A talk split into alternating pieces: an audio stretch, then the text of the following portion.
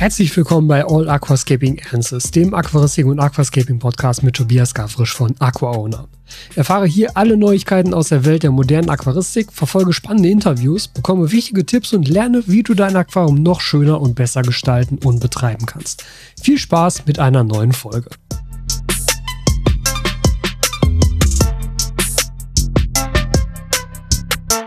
So, und damit herzlich willkommen bei dieser nächsten Folge, Folge 151 mittlerweile. Letzte Folge war das Jubiläum und deshalb bin ich diese Folge nicht zu Hause, sondern diesmal unterwegs. Und zwar sitzen wir jetzt gerade hier bei Plankton Plus im Laden. Und wir haben gerade schon ein Video aufgenommen und jetzt geht es mal so ein bisschen darum, ich habe im Vorfeld Fragen von euch über Instagram eingesammelt, die wir erstmal durchgehen werden. Mit Florian übrigens. Und ich habe auch noch so ein paar Fragen, die wir auch noch hoffentlich durchgehen können. Und dann wird das eigentlich mal so eine nette Folge, die sich jetzt eher so ein bisschen einerseits auf das Thema Plankton und Planktonzucht und was soll das überhaupt, was mache ich damit, warum ist das gut. Das haben wir ja schon so ein bisschen gemacht, auch in einer der letzten Folgen zusammen mit Corelixy schon. Aber ich finde das Thema tatsächlich sehr nützlich und sehr interessant, auch für mich persönlich, deshalb wollte ich es nochmal aufgreifen. Und es wird auch wieder so ein bisschen in so eine Richtung, ja, Business und Selbstständigkeit und wie ist sowas überhaupt alles gewachsen gehen. Also, Florian. Direkt die erste Frage. Wie hat Plankton Plus angefangen? Wie kam es zu der Idee, sich mit Plankton selbstständig zu machen?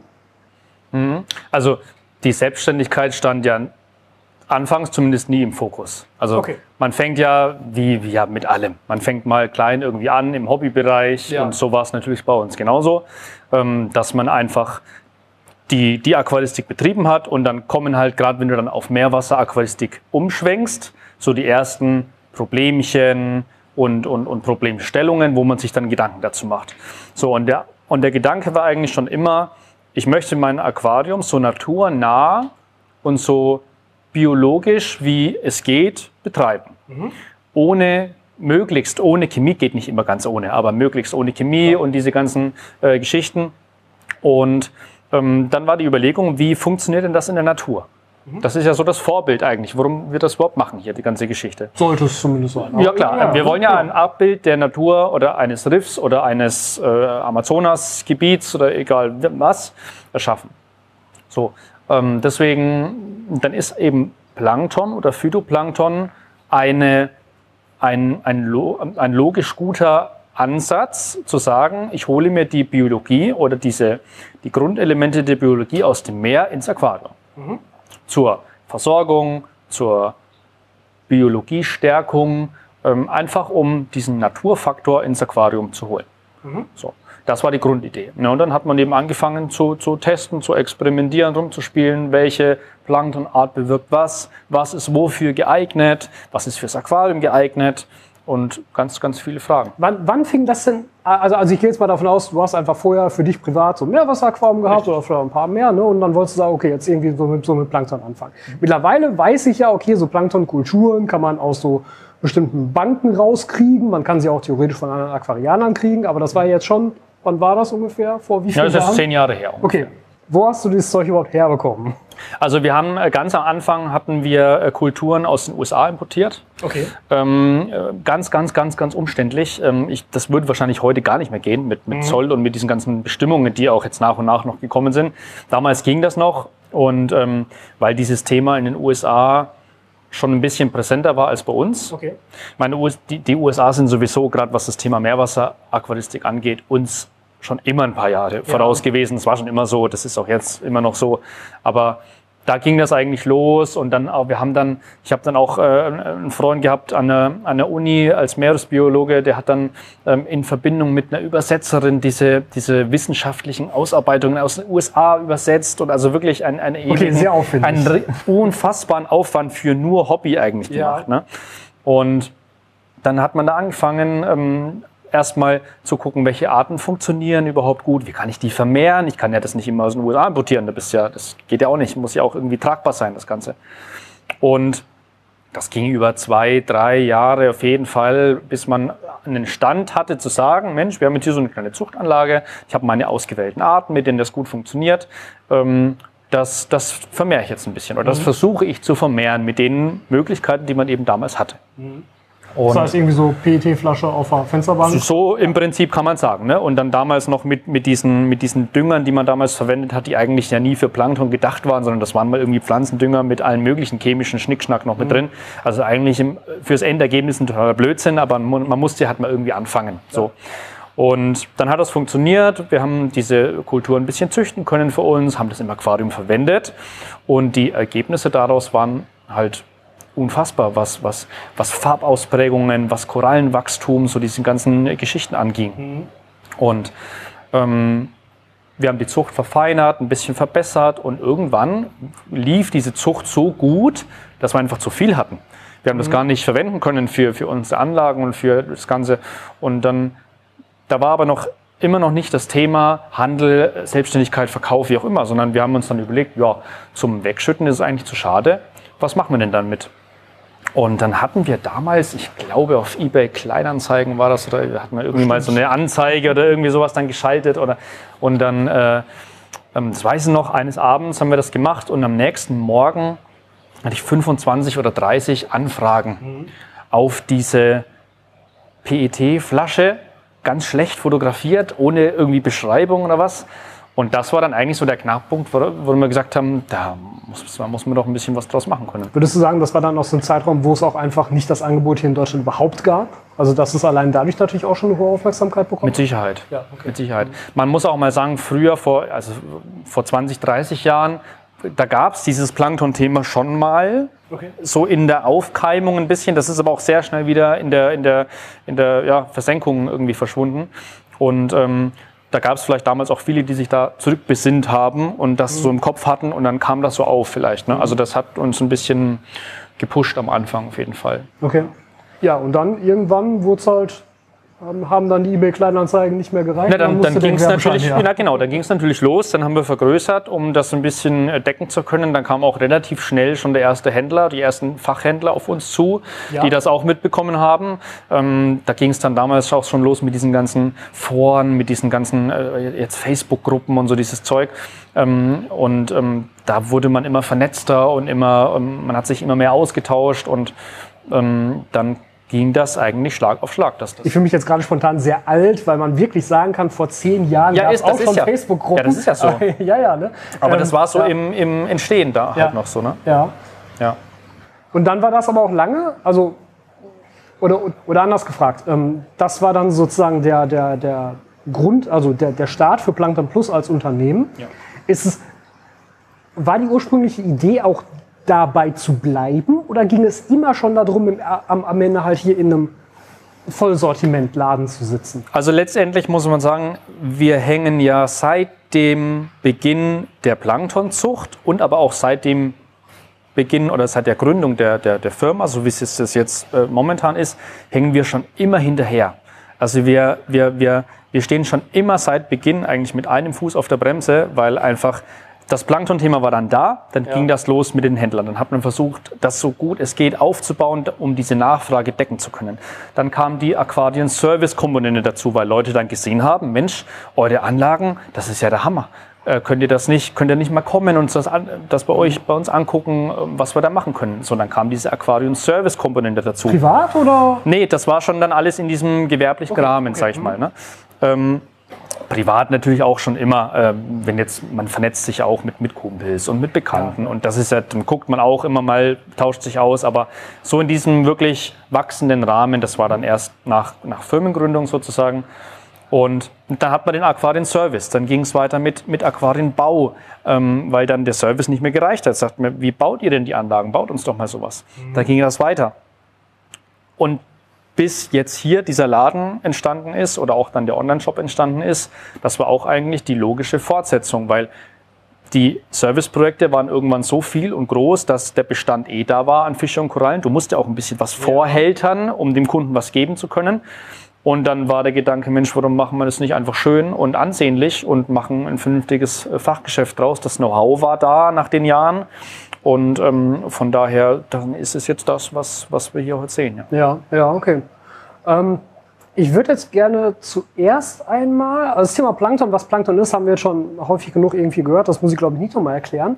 Aber du hast ganz am Anfang gesagt, dass eure Idee war, auf das Phytoplankton zurückzugreifen zur Versorgung. Das bedeutet ja, das ist nicht nur Futter. Und ich sehe jetzt auch, also ich schaue hier gerade die ganze Zeit auf so, einen, auf so einen Aufsteller mit vier so Flaschen drauf. Ähm, ihr habt ja offensichtlich mindestens vier verschiedene Arten von Plankton oder Zusammensetzung. Ja. Was tun die denn genau? Was, was kann ich dadurch weglassen oder ersetzen, was ich ansonsten vielleicht durch irgendwelche, du hast am Anfang gesagt, du willst so wenig Chemie wie möglich einsetzen. Ja. Was fällt dadurch weg? Also letztendlich ist es so, dass, dass, dass unser Ziel war, die Aquarien abgesehen von der Grundversorgung, Carbonatherde, Calcium, das mhm. muss natürlich als, als welche Methode man auch immer da wählt, ja. dem Aquarium zuführen. Aber alles, was danach kommt, das heißt, ähm, ja, Ernährung der Korallen, Stärkung der Biologie, Stärkung der Mikrofauna, Entwicklung des ganzen Biosystems, mhm.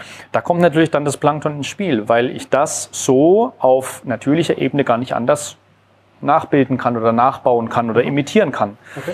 Und ähm, deswegen war dann eben das die, ja, die, die logische Konsequenz zu sagen, wir bauen aus den bestehenden Einzelkulturen fertige Produkte, mit denen ich verschiedene Einsatzzwecke dann im Aquarium letztendlich erreichen kann. Mhm. Das heißt, ähm, es gibt äh, verschiedene Planktonarten, die rein für die Fütterung für Korallen da sind, für die Ausfärbung, die mehr Aminosäuren haben, mehr Vitamine haben, um einfach die Farbgebung zu verbessern. Mhm.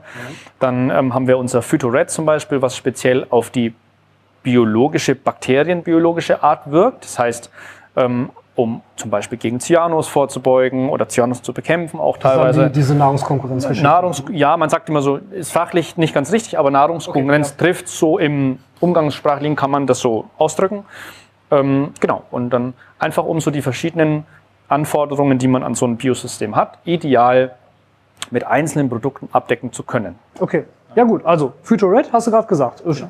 Steht auch oben auf der Flasche drauf gegen Cyanobakterien. Gegen Cyanobakterien, das ist so der Klassiker. Natürlich ja. kann dieses Plankton mehr als nur gegen Cyanobakterien, aber das ist halt so der, der Catcher, sage ich mal. Ja? ja? Also das ist halt, darum geht es ja grundsätzlich. Es, es, ist trotzdem auch immer noch Futter für meine Weichkorallen. Futter für Richtig. Meine es ist Futter für Weichkorallen und es ist vor allem für die Stabilität und für die Biologie gut. Wir fahren zum Beispiel neue Aquarien neben äh, Starterbakterien, die man am Anfang mal gibt, mhm. mit Phytored ein. Mhm. Okay. Weil das einfach für die, du kannst für die Biologie, für die Bakterienbiologie nichts Besseres geben als das. Das ist das ist so. Hm, okay, so das nächste, Phytophos. Genau, Phytophos, ähm, da haben wir ähm, Phytoplankton-Kulturen gebündelt, die sich besonders lange in, im Wasser, im Freiwasser, in der Schwebe aufhalten und die sehr, sehr schlecht oder sehr langsam zu Boden sinken.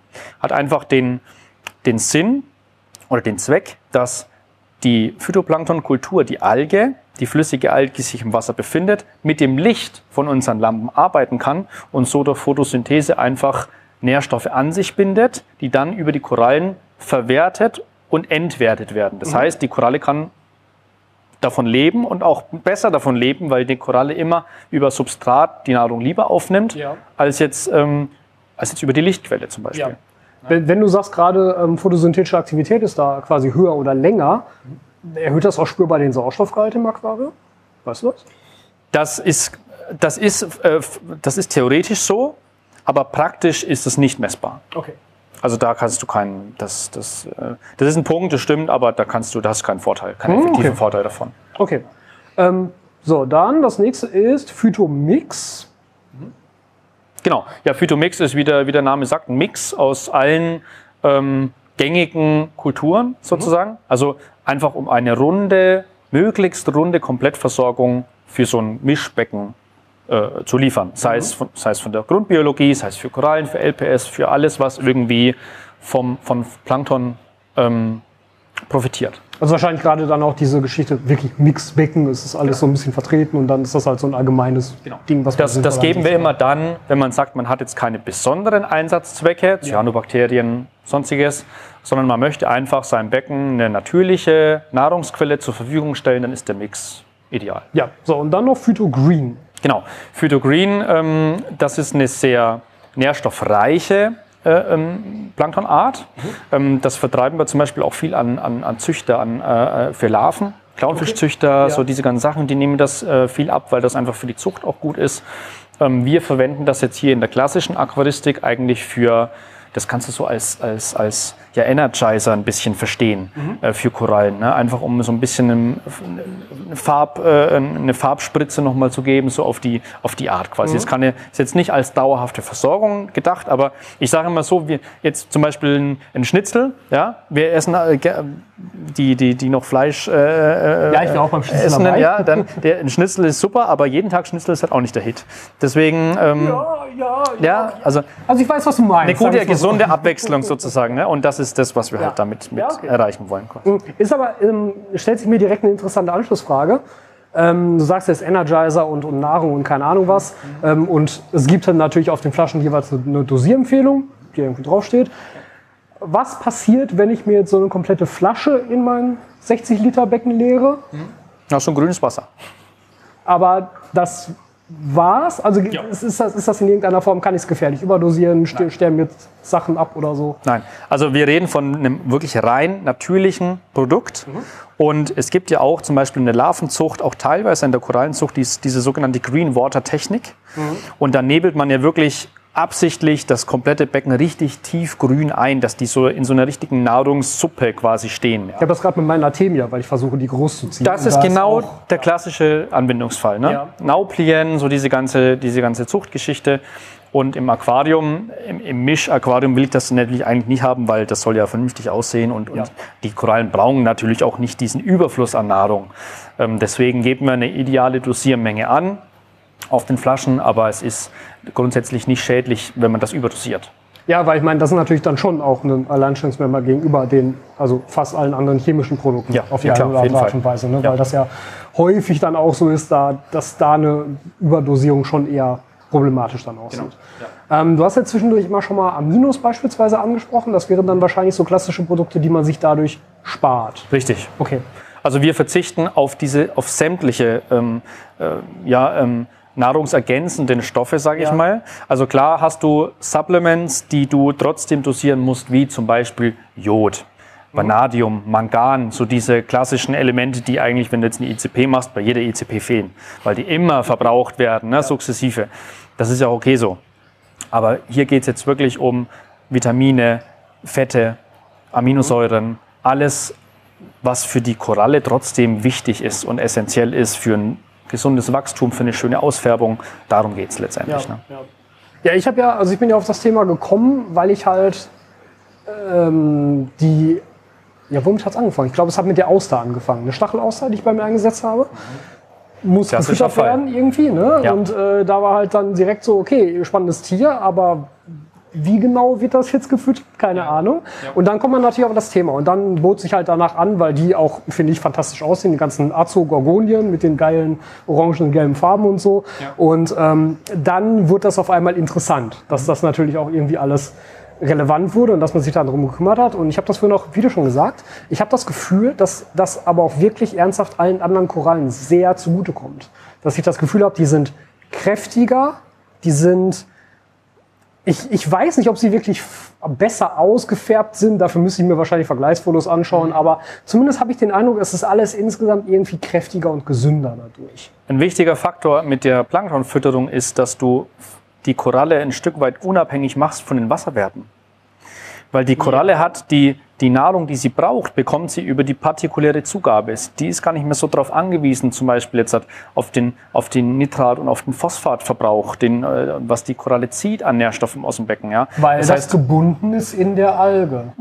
Ja, genau. Also du okay. hast das in natürlicher Form ja schon zur Verfügung gestellt. Ja. Das heißt, das ist natürlich auch immer gut für auch zum Beispiel nährstoffarme Becken ja. ähm, wo, der, wo so diese dauerhafte, dieser dauerhafte Phosphat- und Nitrateintrag fehlt, weil du einfach nichts im Wasser hast, ist das eine super Sache. Aber auch umgekehrt, wenn du zu viel Nitrat und zu viel Phosphat im Wasser hast, dann ist es ja oft so, dass die Koralle dann ihr Wachstum ein bisschen einstellt oder mhm. zurückfährt, weil die Belastung zu hoch ist. Mhm. Da kannst du auch wieder mit dem Phytoplankton ein bisschen tunen, weil die Koralle sich dann eher wieder auf die partikuläre Nahrung stürzt, mhm. die ja in ihrem Nährstofflevel immer gleich ist.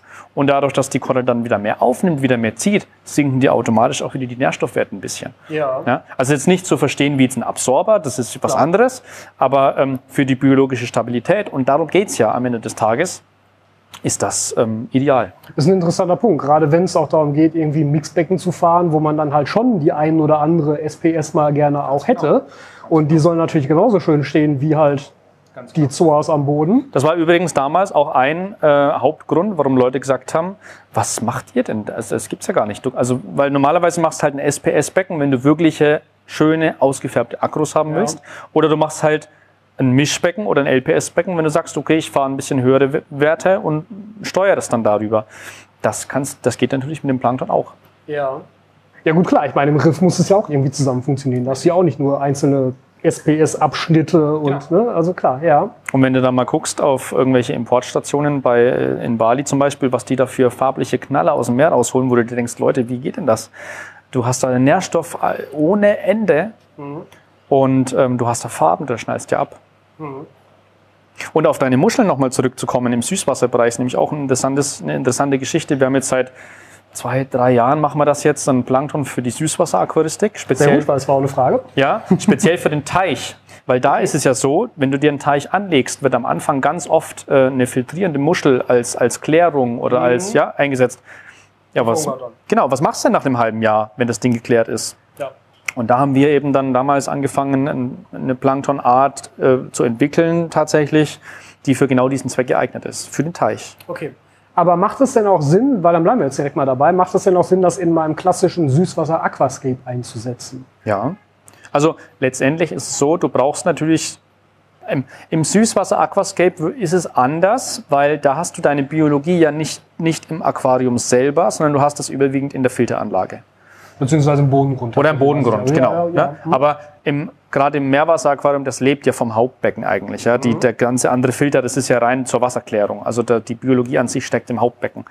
Ähm, von daher würde ich Plankton im, im Süßwasserbereich wirklich als reine Nahrung sehen. Mhm. Und weniger in diesem Biologiefaktor. Mhm. Natürlich kannst du Bakterien, die in deinem Filter leben, durch diese Planktonzugabe ernähren ja. und pushen und das, das, das, das ist schon klar. Ja. Ne, aber du hast halt im Süßwasser nicht, allgemein nicht diesen Mehrwert, wie du es jetzt in der Meerwasseraquaristik hast. Ja, verstehe. Also ich ja. denke jetzt zum, zum, ähm, zuerst daran, weil, weil das ist tatsächlich etwas, was ich irgendwann unbedingt nochmal machen möchte. Ich möchte gerne mal einen ich sage jetzt absichtlich nicht Biotop-Aquarium, weil ich nicht wieder ein Biotop machen möchte, aber ein Aquarium für Fächergarnieren. Ja, das ist der klassische. Das, das wäre dann natürlich ganz geil. Absolut, ne? also, absolut. Ja, also alles, was filtriert, ist ja, ja da. Ob das jetzt Muscheln sind, Fächergarnelen sind, da gibt es ja auch verschiedene Sachen. Ja. Alles, was filtriert, profitiert davon. Na gut, es ist, ist, ist, ist im Süßwasser nicht so stark vertreten, ganz einfach. Ne? Also, ist halt eine Art. Meine, meine, meine Guppies ernähre ich damit nicht. Nein. So, das, das, das vielleicht einmal zur Erklärung. Ähm, ja, tatsächlich. Jetzt, jetzt haben, glaube ich, schon so ein paar andere Sachen durchgezogen. Aber genau, wir müssen auf jeden Fall auf das Thema, wie züchtet man das Zeug denn jetzt überhaupt? Mhm. Weil du hast gesagt, ihr habt ja auch am Anfang angefangen mit so Do-it-yourself-Lösungen ja. irgendwie. Und ich habe natürlich auch schon so ein bisschen geguckt, wie könnte man das denn machen, weil ich hätte auch Bock drauf, weil ich jetzt gerade halt so dabei bin, dieses Artemia-Thema für mich wieder so ein bisschen hochzuziehen und nicht mehr nur Nauplien zu ziehen, sondern jetzt zu gucken, die dass die auch mal so ein bisschen größer werden und mhm. ne, dass, dass halt die Clownies da auch was von haben. Ähm, und dann schließt sich das natürlich so ein bisschen an, weil ich habe das jetzt dann auch schon in so ein paar Läden gesehen. Dann hat man da so diese grünen, blubbernden Dinger irgendwo hängen, die beleuchtet werden. Diese Säulen, ja. Ich finde ehrlich gesagt das auch sehr dekorativ, muss ich sagen. Ich finde das sehr schick. Wie diese Lavalampen früher. Ja, ja total. Ja, ja. Mhm. Ähm, aber deshalb die Frage, was, wie, wie macht man das? Also ganz grundsätzlich ist Phytoplankton eine Alge, sprich eine Pflanze. Ja. So, die wächst grundsätzlich erstmal ähnlich wie deine Zimmerpflanze auf dem Fensterbrett. Die braucht Licht und die braucht die richtigen Nährstoffe, also den ja. richtigen Dünger. Und das ist einfach gesprochen erstmal alles. So. Ähm, ja, okay. Das heißt, du musst halt, du musst halt einfach eine, eine, eine, eine Möglichkeit schaffen, dass die, dass die Phytoplanktonkultur Licht bekommt. Ähm, das heißt, entweder du hast vielleicht ein Gefäß, das du auf die, auf die Fensterbank oder vorne auch eine künstliche Lichtquelle stellst. Und ähm, auf der anderen Seite brauchst du halt die, die, ähm, die Nährstoffkomponente, das heißt mhm. den Dünger. Mhm. Wir haben jetzt zum Beispiel bei uns, wir haben einen ganz eigenen Dünger entwickelt auf biologischer Basis, äh, den der Hobby Aquarianer zu Hause wunderbar verwenden kann, mit Anleitung, mit Dosieranleitung. Das ist die äh, Pipettenflasche, steht, die, steht ihr alles da, drum und dran. die ihr da habt, oder? Das ist so eine, genau, also haben wir jetzt hier im, im Geschäft nicht, aber das wird relativ wenig nachgefragt, aber im Online-Shop haben wir das. Ähm, da kannst du dir den, den Phyto-Spezialdünger bestellen. Ähm, das ist im Prinzip genau die, der richtige Dünger für deine Kultur, wo du nichts falsch machen kannst, einfach nach Anleitung dosieren, Licht, ein, äh, so ein Sprudelstein mit rein, dass ein bisschen das Plankton in Bewegung bleibt. Ist es Bewegung oder ist es Lüftung? Es ist Bewegung. Also man sollte auch kein, nicht so ein feinperligen, der so, der so, äh, das, das, wirkt, das wirkt abschäumend, wie bei einem Abschäumer zum Beispiel. Ne? Also auch wirklich so wie dieser Artemia. Genau, die dann einfach so- ein, so ein 4-6er Luftschlauch, so einen dünnen Schlauch unten befestigt irgendwie und der blubbert dann so ein bisschen hoch, dass das immer so in einer leichten Bewegung. Was ich auch schon gesehen habe, es gibt ja auch mittlerweile so Fertigreaktoren. Ich glaube, von Grotec gab es welche. Ja, genau, gibt's Ähm, auch so. die dann mit, mit äh, Magnetrührstab und so. das finde ich auch sehr geil. dann. Ja, da, da, da hast Aber- halt diesen, das, ist, das setzt sich nicht so ab. also ja. ist auch nicht schlecht. Also so, da gibt es ja von allen möglichen Herstellern so Plankton-Reaktoren. Ja. Ja. du kannst doch einfach selber, selber bauen, das geht auch. Okay, und dann braucht man natürlich, weil das ist tatsächlich eine Frage, die jetzt auch kam, da braucht man ja auch irgendwoher eine Starterkultur, um sein, sein Behältnis irgendwie anzusetzen. Kann ich da jetzt sozusagen einfach von euch so eine Flasche nehmen Genau. Und die da reinfüllen und die einfach quasi größer, mehr ziehen? Okay. Hm? Ja, also du kannst jede, jedes äh, Phytoplankton-Produkt von uns kannst du nehmen, in deine Zuchtanlage äh, da geben und mit dem, äh, mit dem äh, Spezialdünger dazu das Ganze ein bisschen, dir ein bisschen nachzüchten. Das geht. Weil ich glaube, da muss ich das machen. Dann führt da kein Weg dran vorbei, dass ich das mal in einem Video mache. Da, da gibt es auch für die Zucht selber gibt's gar nicht so diese, du musst das genau so machen, Anleitung, weil ja auch immer die Gegebenheiten ein bisschen unterschiedlich sind. Der eine macht äh, äh, 20 Liter im, im Eimer, ähm, wo du so eine Fläche dann hast, ähm, wo äh, das mit einem Sprudler vielleicht ein bisschen wenig wird. Der andere hat eine hohe Säule, der andere hat, der andere stellt es ans Fenster, der andere unter die Lichtquelle. Da muss man ein bisschen spielen und basteln, was ja unser Gerade sehr, also gerade so als äh, jetzt, jetzt kommt mir gerade die Frage, ist das eigentlich basierend auf Süßwasser oder Salzwasser? Naja gut, das kommt auf den, auf den Einsatzzweck letztendlich drauf an. Wir produzieren unsere Phytoplanktonarten fürs Meerwasser natürlich schon auf, auf einer Salzwasserbasis. Okay. Ja, weil das Problem ist ja, wir haben ja lebende Kulturen, lebende Arten. Jetzt, wenn ich das natürlich auf Süßwasser konzipiere und ich schütte das dann in den Salzwasser rein, da kannst du dir überlegen, was passiert. Das Ja, geht gut. alles Ja, kaputt. ja, okay, ne? verstehe. Hm. Also Macht Sinn. das ist ja ein ähnliches Thema wie, die, wie jetzt Fische zum Beispiel, die schon für den Endkunden vorkonditioniert werden sollten, was Dichte und so weiter angeht. Genauso ist es ja auch beim Aquarium. Ja.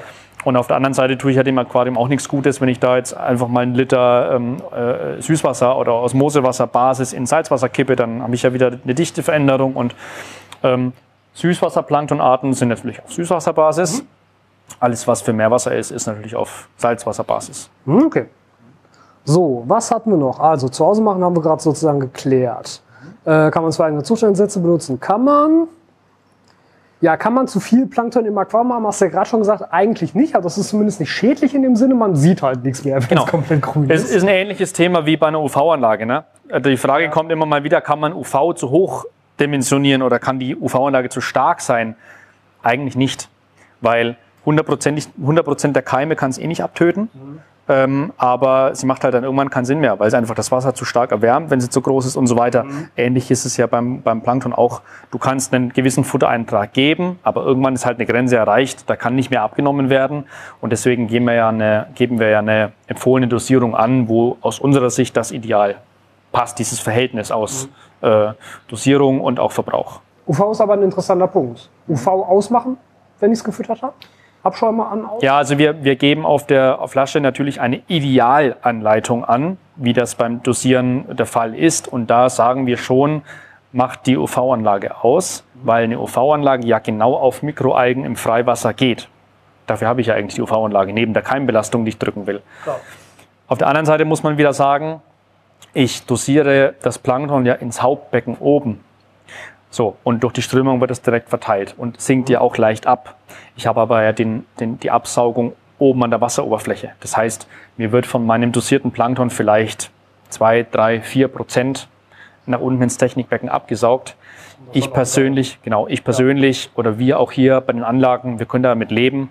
Dafür läuft die Anlage stabil und ich muss nichts ausschalten oder sonst was. Also Ja. wir haben es auf der Flasche als Idealfall angegeben, ausmachen für eine halbe Stunde oder so. Aber im praktischen wir lassen es an. Okay. Hm, ich habe persönlich noch eine Frage zur Haltbarkeit. Weil ich habe nämlich jetzt absichtlich, auch für das Video, was wir machen, damit ich das nämlich einmal zeigen kann. Ja. Ähm, ich hatte zwei Flaschen von euch, die letzte habe ich jetzt noch ein bisschen benutzt, aber die, die letzte steht jetzt auch schon seit über einer Woche unberührt im Kühlschrank und wird nämlich gelb. Wie lange ist das haltbar und wann weiß ich, dass ich es jetzt nicht mehr benutzen sollte? Also ganz grundsätzlich, wir geben unsere Produkte mit drei Monaten Mindesthaltbarkeit an, die gekühlten äh, Produkte. Ja. Die anderen halten natürlich länger. Ähm, und es ist aber so, dass das, hat, das Thema hatten wir vorhin, wir reden von rein natürlichen Produkten. Ohne Konservierung, ohne irgendwas. Das heißt, ich habe auch immer gewisse farbliche Veränderungen und auch Geruchsveränderungen. Mhm. Ja. ja. Ähm, was erstmal nicht schlimm ist. Der Zweck oder die, die lebende Kultur ist ja trotzdem da. Wenn aber natürlich das Plankton kippt, und das merkt man ganz leicht, wenn man das aufmacht und das stinkt wirklich, also das merkt man. Wenn, also man muss sagen, es, es, es riecht tatsächlich auch frisch, ja. Schlechter als ich dachte. Ja. so im ersten Moment. Es riecht halt nach, nach, äh, nach Alge am Strand. So. Ja, das ist, ja, genau, ja. eine Alge halt, wie halt Alge riecht. Aber du sagst, das wird dann nochmal deutlich kräftiger. Das ist also, du fällst um. Okay. Wenn das kippt, dann ist, dann, das macht keinen Spaß. Ja, okay. Aber das haben wir relativ selten. Also es kann, natürlich gibt es teilweise mal Umstände, wenn, wenn das Plankton verschickt wird irgendwo und vielleicht von der Lagerung her beim, beim Händler kann auch mal passieren, dass es nicht ganz äh, so ist, wie es sein soll. Aber wir haben also nahezu keine Retourenquote oder sonst was. Also das ist schon äh, in der Regel gut haltbar und auch deutlich länger haltbar als diese drei Monate. Okay, aber wie gesagt, also meine Flasche wird jetzt gelb. Mhm. Was heißt das? Was passiert da? Und kann ich es immer noch verwenden? Also verwenden kannst du es immer dann, äh, wenn es nicht stinkt. Also wenn es okay. stinken anfängt, dann, dann weißt du, das ist jetzt wahrscheinlich gekippt, ja. dann würde ich es tauschen. Aber ansonsten ähm, ist da immer eine leichte Farbveränderung äh, möglich. Ähm, man sollte halt, das schreibt man auch auf die Verpackung drauf, man soll es alle ein, zwei Tage mal kurz bewegen. Genau, deshalb habe ich das nämlich dass sich nicht absetzt. Gemacht, dass genau, sieht, dass ja. sich nicht absetzt nach unten ähm, aber grundsätzlich, wir, wir füllen die, wir haben ja professionelle Zuchtbedingungen, das heißt, wir füllen das Plankton unter ja, sterilen Bedingungen in eine sterile Flasche ab und verschließen. Das wird alles äh, ja, ähm, äh, vollautomatisch passiert das alles. Das heißt, ich hab, muss natürlich gucken, dass ich so wenig Fremdeintrag wie irgendwie möglich in dieses Produkt reinbekomme, äh, wie mit allem eigentlich. Ne? Ähm, und dann hält das sehr gut und, und das funktioniert auch sehr gut. Mhm, okay, ja, wunderbar. Ja, die letzten Fragen hatten wir da nämlich dann auch tatsächlich durch. Das heißt, User-Fragen müssen wir hoffentlich alle abgearbeitet haben von euch. Ähm, gibt es da noch irgendwas? Also ihr habt jetzt vier verschiedene Produkte. Gibt es da noch was, was eurer Meinung nach noch fehlt, was vielleicht noch kommen könnte oder was ihr vielleicht auch schon im Kopf habt, was man noch angehen könnte? Ihr habt gesagt, okay, Teich wurde jetzt schon so ein bisschen mit abgedeckt, weil es interessant ja. ist. Ähm, ja, was, was, was könnte die Zukunft von Plankton sein? Ja, letztendlich in, mit dieser Ernährungskomponente haben wir jetzt eigentlich ziemlich alles abgedeckt. Wir haben jetzt mhm. diese vier Produkte aus der Phytoplankton-Reihe sozusagen als algenbasierte Ernährung. Mhm. Wir haben äh, vier Produkte aus dem Zooplankton-Bereich, mhm. wo wir die tierische Versorgung mit abdecken. Das geht wirklich von Korallenversorgung an sich bis hin zur Ernährung von Fischen mit größeren Partikelgrößen, Artemia mysis und so weiter. Ähm, und wir haben jetzt auch seit neuestem ähm, verschiedene Flockenfutter- und Granulatfutterarten, die im Grunde auf dieser Ernährungstechnik Phytoplankton basieren. Okay, halt dann ja. erstmal nur eine andere Darreichungsform. Äh, genau, richtig. Mhm. Ähm, einfach um auch den Tieren so möglichst viel Abwechslung zu geben, was halt eben, ähm, was da möglich ist. Und was jetzt dann als nächstes kommen wird, das wird jetzt auch kurzfristig in den nächsten Tagen, Wochen kommen, äh, ist eine eigene Grundversorgung, Carbonat, Herde, Calcium, Magnesium. Okay. Und das schon ausgelegt auf eine spätere Zugabe von Plankton. Ja. Das heißt wirklich auch auf reiner natürlichen, biologischen Basis, auch was die Inhaltsstoffe angeht. Man muss da kein Plankton dazu kombinieren. Man kann auch seine ganz normalen herkömmlichen Supplements, was man eben verwendet, machen. Aber die Grundidee ist einfach, ein Aquarium komplett natürlich zu betreiben. Ja. ja? Ähm, und das wird ähm, das sein, wo wir uns weiter noch entwickeln, neben der Korallenzucht und diesen ganzen nachhaltigen Bausteinen, die wichtig sind ja, für die Zukunft. Das finde ich aber auch ein spannendes Thema. Da müssen wir dann vielleicht nochmal drüber reden, wenn es soweit ist. Das kann ich mir nämlich auch gut vorstellen, dass man das auch nochmal aufgreift, um auch so ein bisschen Also ich, ich finde, das ist auch ein schöner Weg, um Leuten auch vielleicht so diese Einstiegshürde so ein bisschen zu nehmen. Weil ich meine, das ist ja immer noch so, dass so mit eine der allerersten Fragen ist, die ich bekomme oder die wahrscheinlich ihr auch bekommt, mhm. ist das nicht voll kompliziert mit Meerwasser und schwierig und keine Ahnung was und tausend Flaschen und man macht so einen Unterschrank auf und sieht nur 400 Geräte und eine Million Kabel. Also es ist halt, ne? Es, das ist so, ja. Erschlägt ja einen im ersten Moment immer so ein bisschen. Das war bei mir ja auch nicht anders. Aber wenn man jetzt einmal so verstanden hat, so, okay, Grundversorgung muss schon mal irgendwie so da sein und da gibt es aber noch tausend andere Sachen. Ja. Und wenn ihr sagt, das so als ein System aufeinander aufgebaut mit der Zeit vergleichsweise wenig Komponenten, mhm. finde ich das schon mal allein deshalb spannend. Also das ist absolut so. Und das ist, das ist so ein Ding, das muss man auch ein bisschen, finde ich, in die Köpfe der Leute wieder reinbringen. Es muss nicht immer alles kompliziert mhm. sein, damit es funktioniert. Ähm, das sehen wir auch bei unseren Anlagen zum Beispiel, auch was die Technik angeht. Wir verbauen Technik, ja, aber wir verbauen die Technik, die man wirklich braucht und das hochwertig. Und mhm. alles andere Du kannst ja das Ding hier, du kannst dich hier tot konfigurieren mit allem möglichen ja, ja. Zeug, was du da reinstellst. Ja. Äh, am Ende des Tages ist die Frage, was braucht man wirklich? Und was möchte man dann später vielleicht tun? Aber für den, für den Einsteiger, für den Anfänger kann man wirklich sagen, gibt es heute Systeme, die sind wirklich einfach gut zu handeln. Ja. ja und da, da, spielt jetzt eben dann diese Versorgung mit rein. Ja, sehr gut. Finde ich, das ist ein schönes Schlusswort. Ich danke dir, Flo, gerne, für deine Zeit. Sehr gerne. Und ja, damit bis zur nächsten Folge.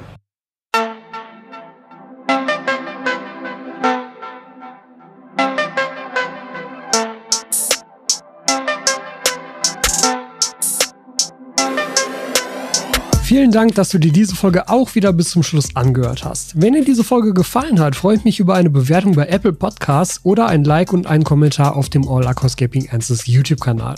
Und wenn du diesen Podcast und die Arbeit dahinter unterstützen möchtest, schau dir einmal die Möglichkeiten dazu in den Show Notes an. Du kannst mir sehr helfen, indem du Mitglied auf dem YouTube-Kanal wirst oder einen deiner nächsten Einkäufe in meinem oder einem meiner Partnershops durchführst. Vielen Dank für deine Unterstützung und dein Interesse und bis zur nächsten Folge.